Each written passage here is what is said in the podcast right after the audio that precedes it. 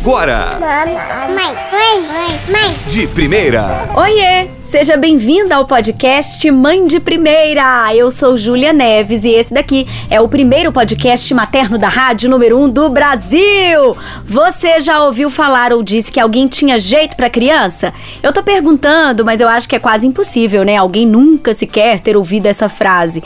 E você, você já parou para refletir o que que é esse tal jeito para criança? Qual que é o paranauê, né, da pessoa? Qual que é a característica que ela tem que deixa as crianças tão encantadas? Encantadas. E você? Você se considera uma pessoa que tem jeito para criança?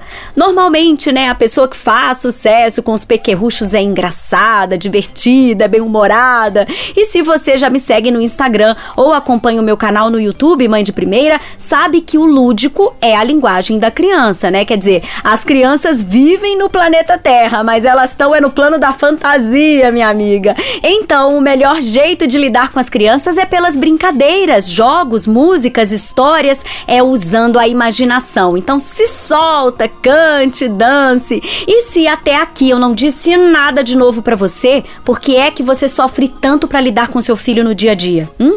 É claro que a vida não é 24 horas um mar de rosas, né? Oh, quem dera.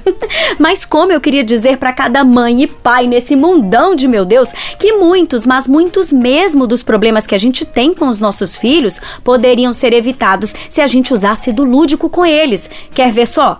O meu filho detestava colocar o cinto de segurança quando a gente sentava ele na cadeirinha do carro para passear. Aí o meu marido e eu inventamos e contamos para ele, olha só, uma historinha de um sapinho que grudou no vidro do para-brisa do carro quando o pai dele freou e ele tava sem cinto. A força da batida foi tanta, mas tanta, que ele grudou no vidro e nunca mais conseguiu sair. Pronto, pergunta se ele não coloca o cinto desde então e ainda ficou um tempão falando pra gente que tinha que colocar o cinto, viu? E ele mesmo contava a história do sapinho. ah, e a musiquinha que a gente criou para ele aprender a guardar os brinquedos, a gente inventou quando ele ainda era um bebezinho e mal sabia falar. Hoje, com dois aninhos, ele guarda os brinquedos cantando. Pergunta se não é divertido guardar o brinquedo também. Agora, você pode me dizer, né, que você tem problema, sei lá, pro seu filho tomar banho. Como é que eu faço, Júlia? Bom, ao invés de dizer pro seu filho, vai tomar banho, banho. Experimenta trocar por filho. Você quer ir pro banho pulando ou cantando? Criança curte tomar decisão por ela mesma. E detalhe, não sei se você percebeu, mas a opção não tomar banho não existe aqui. E ó, eu sei que é perigoso, mas vamos ver quem chega primeiro no banho? Ah, essa daqui, minha amiga, é uma tática praticamente infalível. Criança adora uma disputa. Quem não gosta, né? Manda correr devagar e pronto. O meu pai sempre falava para mim e pros meus irmãos: corre devagar, grita baixo. Ai, ai, é infância, né? Tempo bom de viver para brincar e descobrir o mundo brincando.